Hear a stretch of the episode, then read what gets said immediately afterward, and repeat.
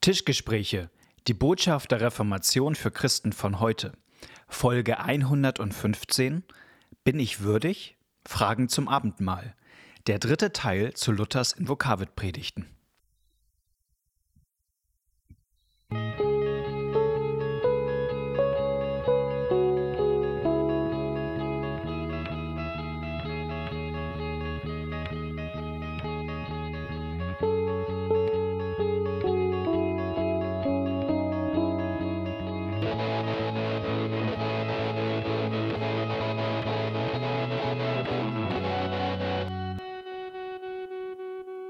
Herzlich willkommen bei den Tischgesprächen, bei einer neuen Folge. Mein Name ist Malte Detje und mir gegenüber sitzt Knut Nippe. Moin Knut. Moin Malte, vielen Dank für die Einladung und die gute Bewirtung bis jetzt. Ja, gerne doch. Ähm, wir sind mitten in einer Reihe. Wir ums haben, Essen geht es auch heute. Ums Essen geht es auch heute. Genau. Äh, und zwar einen Vierteiler machen wir zu einer alten Predigtreihe, die Martin Luther einmal gehalten hat, nämlich die sogenannten Invokavit-Predigten. Was hat es damit auf sich? Das waren ähm, acht Predigten, die er in der ersten Woche der Passionszeit vor genau 500 Jahren gehalten mhm. hat. Und eigentlich ist unser Plan, dass unsere vier Folgen auch mhm, ungefähr, ne? die Passionszeit ja. in diesem Jahr ähm, abdecken. Ähm, soll ich nochmal alles erzählen? Nö, nicht alles. Gut, also genau. Es sind acht Predigten. Es geht darum, wie ähm, Hintergrund war, dass in Wittenberg, da wo die Predigten noch gehalten wurden, es Gottesdienstreform gab, wo Luther zum Inhalt ähm, große Sympathien hatte, zur Art und Weise nicht. Mhm. Und er jetzt, darüber haben wir die letzten beiden Folgen geredet, sehr viel über die Art und Weise schon sagt, wie eigentlich Dinge sich in der Kirche und im Gottesdienst ändern sollen. Und wir werden heute uns jetzt mal konkrete Fragen angucken. Ähm, es geht ums Abendmahl zum Beispiel, genau. wo er mehrere Sachen bespricht. Ähm, und also es muss ein Bewusstsein, dass die da zum Teil mit Fragen sich beschäftigt haben, die uns heute überhaupt nicht mehr beschäftigen, ja. wo wir denken, hä, worüber kann man sich Gedanken machen? Das kann einen natürlich langweilen, aber ähm, was, glaube ich, hilfreich ist, wenn man sich anguckt, wie Luther damit umgeht, mhm. dann kann man diese Sachen ja vielleicht auf die Sachen übertragen, an denen wir heute ähm, genau. nachdenken. Genau, wir haben grundsätzlich gelernt, es geht bei diesen Dingen immer um, um den Nächsten in den im Blick zu haben, damit der getrost sterben kann, sage ich mal. Zweitens, ähm, Gott, Gottes Wort alles zuzutrauen in Veränderung. Das hatten wir bisher. Und jetzt, genau, geht es ums Essen, es geht ums Abendmahl. Und es gibt vor allen Dingen, wenn man es so vielleicht einteilt, vier große Fragen äh, rund um das Thema Abendmahl und auch um Abendmahlspraxis ganz konkret. Und die geht Luther dann im Grunde ab Predigt 3 so an und sagt, okay, äh, darüber möchte ich mit euch reden. Und dann hat er eigentlich immer, sagt er, wie er sich das konkret vorstellt. Und er kritisiert er hat immer so eine doppelte Front. Ne? Mhm. Er hat immer die doppelte Front ist einmal die alte Praxis aus Rom, die er ablehnt und das, was Wittenberg gerade draus macht, wo er auch sagt, äh, so geht's auch nicht. Genau.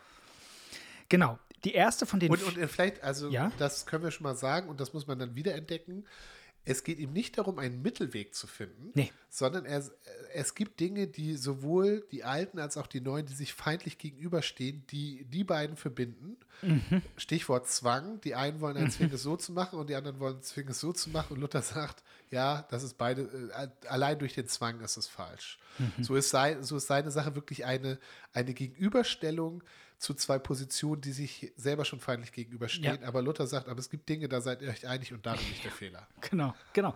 Gut, gut auf den Punkt gebracht. Ähm, wir fangen mal mit dem ersten an. Das ist nämlich das Thema Messe. Ja.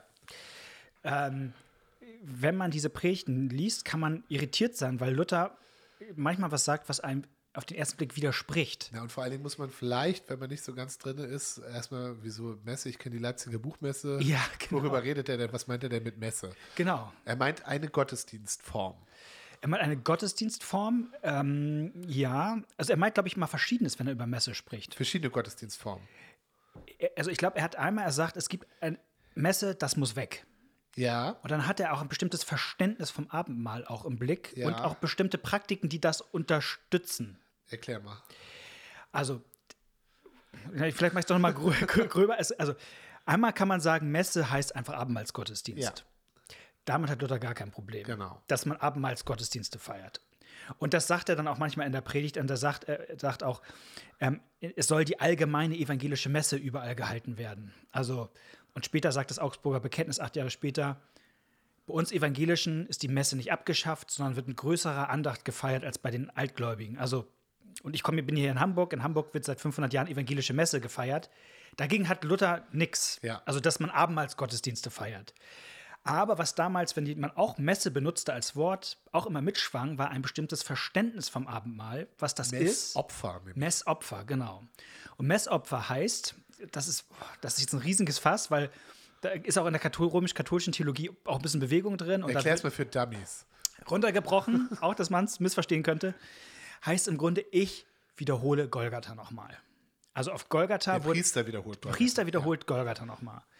Also da wurde Jesus quasi Gott geopfert und jetzt opfere, opfern ich noch einmal Jesus nochmal an Gott. Also Jesus ist gegenwärtig in Brot und Wein und ich bringe dieses Opfer nochmal neu dar. So, deswegen ist, war auch die Praxis teilweise, die Elemente hochzuhalten, also als Opfersymbol. Ja. Genau. Riesiges Fass, das kann man auch ein bisschen anders akzentuieren. Und, aber trotzdem, da war Luther richtig dagegen. Weil er gesagt hat, das dreht ja im Grunde die ganze Denkrichtung vom Abendmahl rum. Ja. Weil eigentlich ist Abendmahl ist doch Gottes Geschenk an uns. Gott gibt uns seinen Sohn, sag ich mal, in Brot und Wein. Und mit ihm alles, was. Gott hält uns was runter. Gott hält uns was runter. Ja. Und, und, und weil das sozusagen nicht, also das Abendmahl ist etwas, was Gott für uns tut, nicht etwas, was wir für Gott tun. Ja. Und so war es damals halt. Ne? Also du hast, du hast irgendwie tausend Sünden und, äh, ähm, und sagen wir mal, oder du kriegst äh, Sündenstrafen und die können wir dir erlassen mit dem Ablass. Und dafür müssen wir was für Gott machen, damit wir was und was für Gott machen heißt, ihm ein Abendmahl bringen. Genau, und das, das war sozusagen die, die krasseste äh, Form, dass es sozusagen solche Gottesdienste auch gab, ohne dass da irgendwie Gemeinde dabei war. Also Ja. ich konnte, wenn ich gesündigt hatte und der Priester mir sagte, oh, da musst du jetzt was machen, dann konnte ich ihm Geld geben. Ja. Und dafür hat der dann 20 Mal solche Winkelmessen oder Privatmessen gehalten, also Mhm. hat 20 Mal solche Gottesdienste gefeiert, ohne dass irgendjemand dabei war.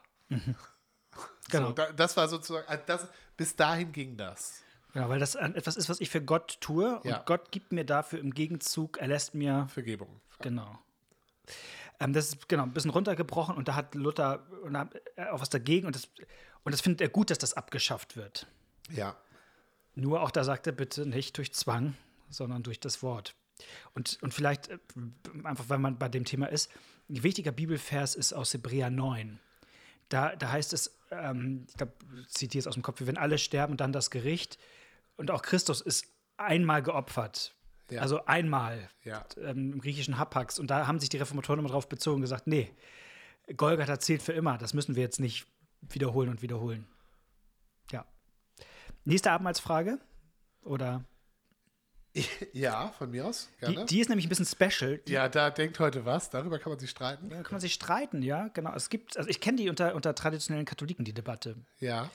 Ähm, die Debatte ist, darf ich die Elemente im Abendmahl anfassen? Genau. Also darf ich Brot und Wein?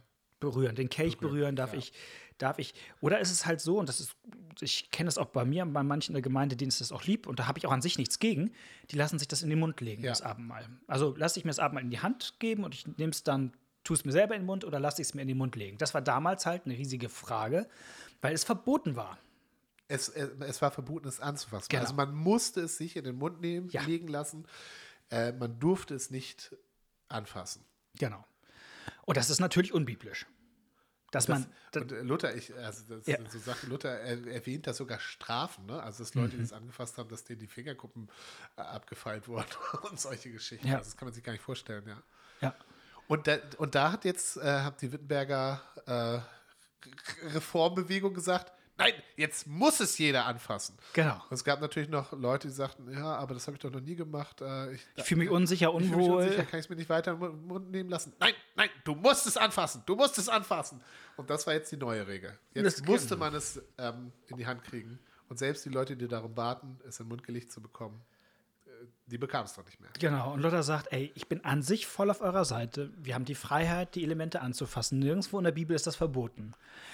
Aber ey, ihr macht aus dem aus einer Freiheit wieder eine neue Regel. Ja, aus einem Zwang einen neuen Zwang. Genau. Diese, also diese, diese Frage ist jetzt inhaltlich jetzt nicht so, die die heute die Nee. Leute, die meisten Leute so bewegt.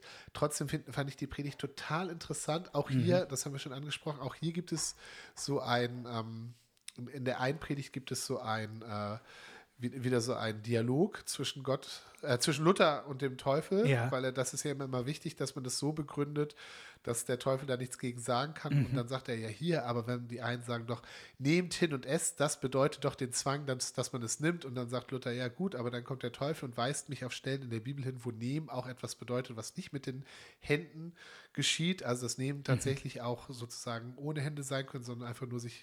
Also die Furcht nahm sie, steht an einer Stelle. Ja. Das hat Luther alles so parat, diese ganzen Bibelstände. Und das sagt er, die Furcht nahm sie, das bedeutet doch nicht, dass die Furcht Hände hat und so weiter. Ja, und alles mit Augenzwinkern. ne? Jesus nahm äh, den Namen, nahm Galle da am, Genau. am, am Kreuz und Jesus, na, der kann schlecht mit seinen Händen nehmen, weil die Hände halt woanders gerade sind, ne?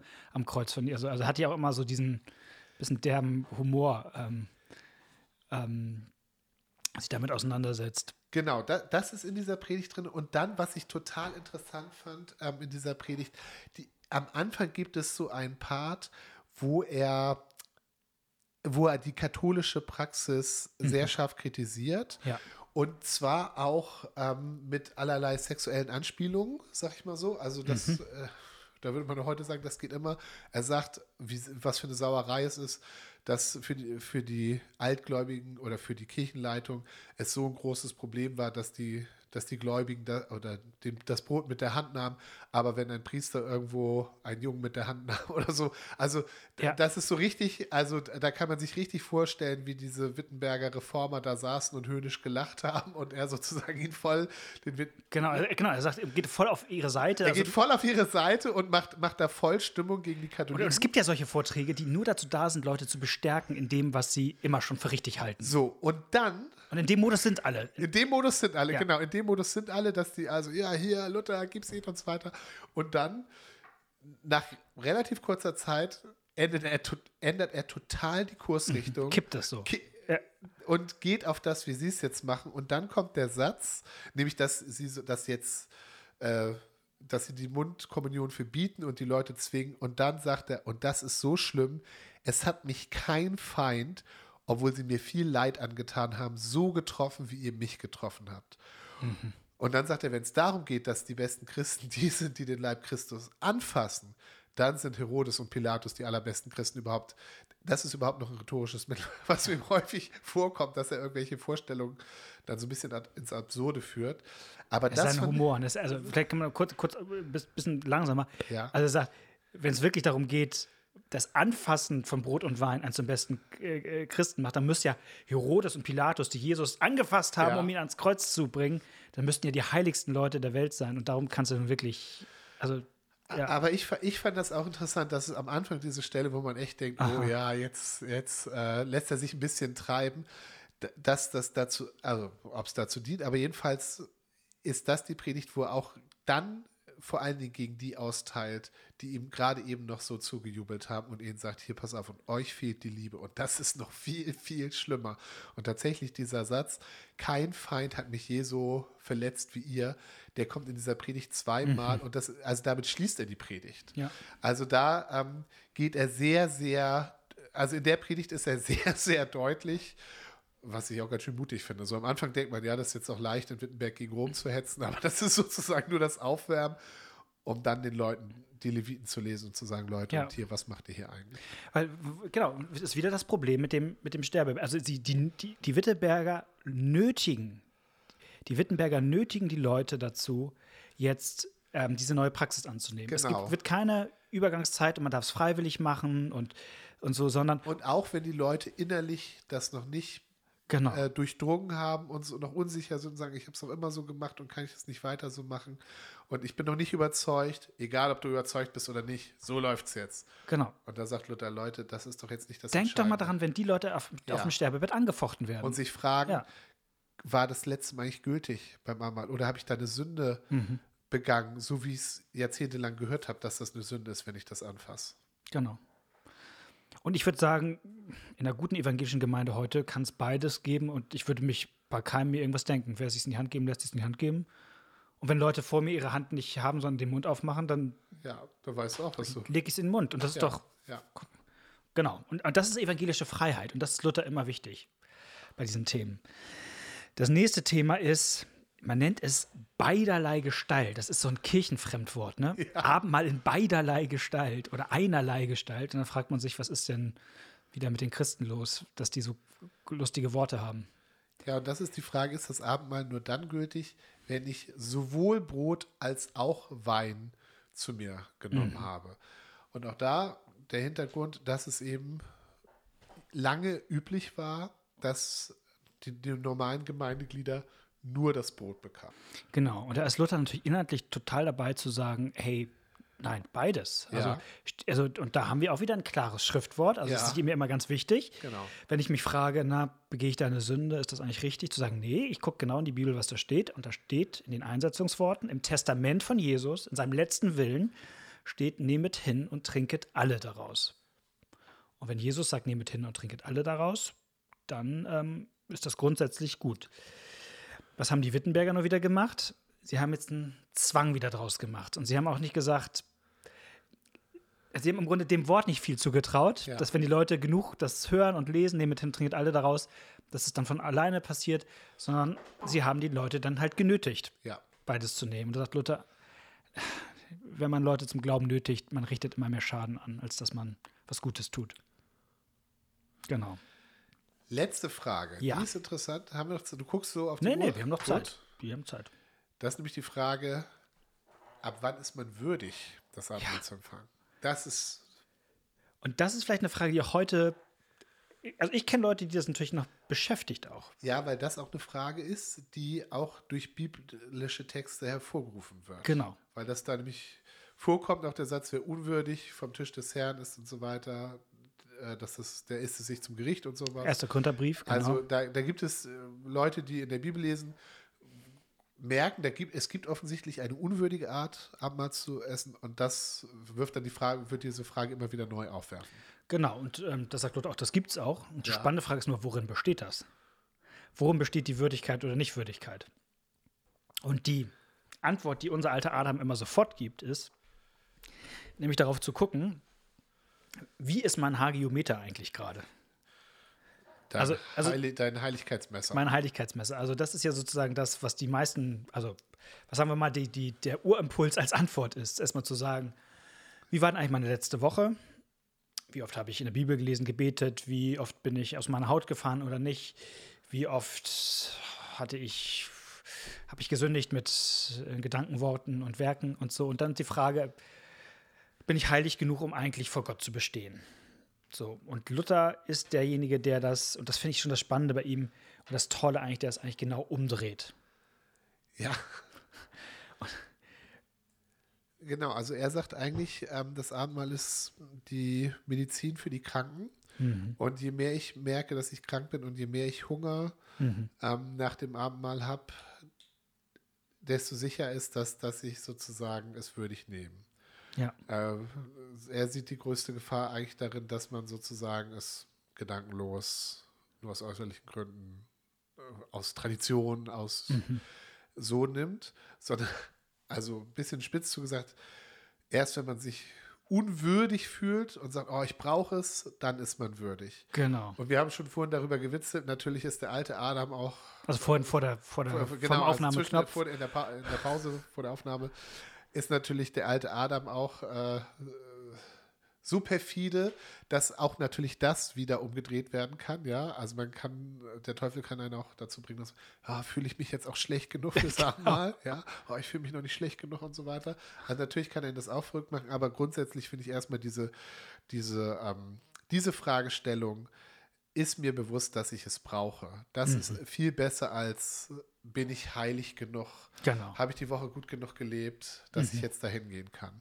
Tatsächlich ist das, ähm, ist es ein ziemlicher Bruch auch mit der ähm, mit der Form bis dahin, denn es gab den, es gab den Zwang zum Abendmahl zu Ja. gehen. Es gab sogar, das wusste ich gar nicht, es gab auch den Zwang, du musstest so und so zum Abendmahl gehen, sonst wurdest du nicht auf dem Friedhof bestattet. Ja? Ja. Sonst galtst du nicht als Christ. Und wie gesagt, ähm, Zwang lehnt Luther ab, egal von welcher Seite es kommt. Und er ermuntert hier sozusagen eher auch, dass wenn man sozusagen, wenn einem sozusagen kein Grund einfällt, warum man zum Abendmahl gehen muss, dass man dann, dass er dann sagt, ja, dann geh eher nicht. Ja, genau, also dann, so, aber genau, ich, ja. Und, und ich glaube, heute werden wir wieder geneigt, das dann so umzudrehen, zu gucken, oh, fühle ich mich schlecht genug Ja, und ja. so seine Zurückhaltung. Aber genau, also würdig ist derjenige, der, der sozusagen diese Medizin braucht und Genau, weiß, dass der- er, ja. dass er ein Kranker ist.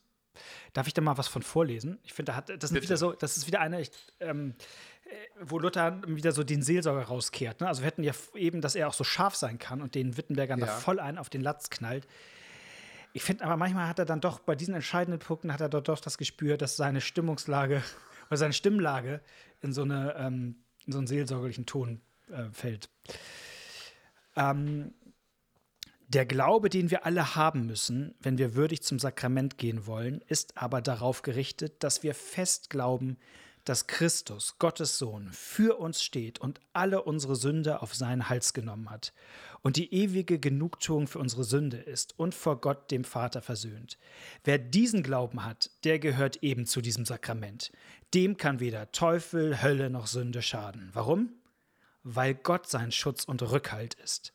Und wenn ich solchen Glauben habe und für gewiss halte, Gott streitet für mich, trotz sei dem Teufel, dem Tod, der Hölle und Sünde, wenn sie mir schaden wollen, dann ist das der hohe, überschwängliche Schatz, der uns in Christus gegeben ist, den kein Mensch mit Worten ergreifen oder erreichen kann.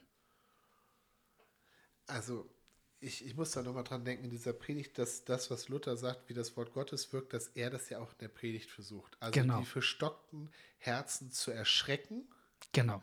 und dann die erschrockenen Herzen zu trösten und zu locken. Mhm. Und also er, er sagt, dass Jesus das beim Abendmahl auch so macht. Genau. Auch das, das Der fand ich auch Hammer. interessant. Das ist dass der er Hammer, sagt, ja. was macht denn Jesus beim Abendmahl? Zuerst, mach, zuerst erschrickt er die Jünger. Er sagt, ich werde gehen. Ja, Ja. ich werde euch verlassen. Und alle, Alle was? sind- Oh, oh, oh. Und dann sagt er, und einer von euch wird mich verraten.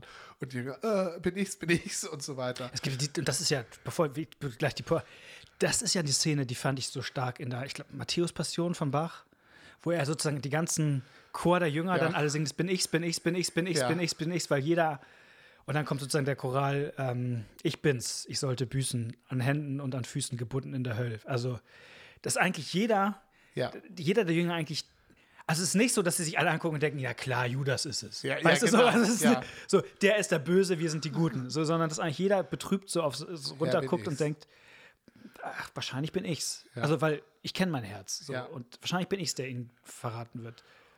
Und, und, und Luther sagt, und das macht, das macht Jesus bewusst. Genau. Und tatsächlich, Luther macht das in den Predigten ja auch bewusst, dass Genau. wenn er das Gefühl hat, die Leute müssen aufgeschreckt werden, dann erschreckt er sie.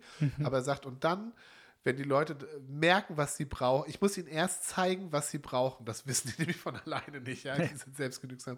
Und wenn sie wissen, was sie brauchen, dann muss ich es ihnen geben. So wie Jesus ihnen dann das Abendmahl gibt und sagt, hier, mein Leib für euch gegeben, mein Blut für euch vergossen. Zur Vergebung der Sünde. Genau. Genau. Also Gesetz und Evangelium schon in der Abendmahlszene Ja. sozusagen. Also ich wusste ich auch vorher nicht. Also hatte ich auch nie so klar. Ähm, Finde immer toll, von anderen Bibelauslegern zu lernen. Aber ich gebe noch mal ein Zitat davon. Dass du aber glaubst, Gott trete für dich ein und setze all sein Gut und Blut für dich, als spräche er, tritt kühn und frisch hinter mich, lass sehen, was dir schaden kann, lass hertreten Teufel, Tod, Sünde und Hölle und alle Kreatur. Wenn ich vor dich trete, dann will ich dein Beschützer und Vordermann sein. Traue mir und verlass dich keck auf mich. Wer das glaubt, dem kann weder Teufel, Hölle, Sünde noch Tod schaden, denn Gott streitet für ihn. Wer will ihm nun etwas tun? Schon gut. Also diese Ermunterung im, im Abendmahl, also äh, genau, wer sich gerade unwürdig fühlt, komm her und, und sieh, wie Gott für dich da Ja. ist und für dich eintritt und streitet. Und, und da sieht man, das ist was ganz anderes als die Vorstellung vom Messopfer. Ja. Ist wirklich, genau. Ja, ich würde sagen, so viel einmal für heute. Wir haben noch ein paar andere kleine Praxisfragen. Ja. Die gucken wir in zwei Wochen und ähm, wir hoffen, euch hat das heute wieder gut getan und ermutigt und ähm, bis in zwei Wochen wieder. Tschüss. Ciao.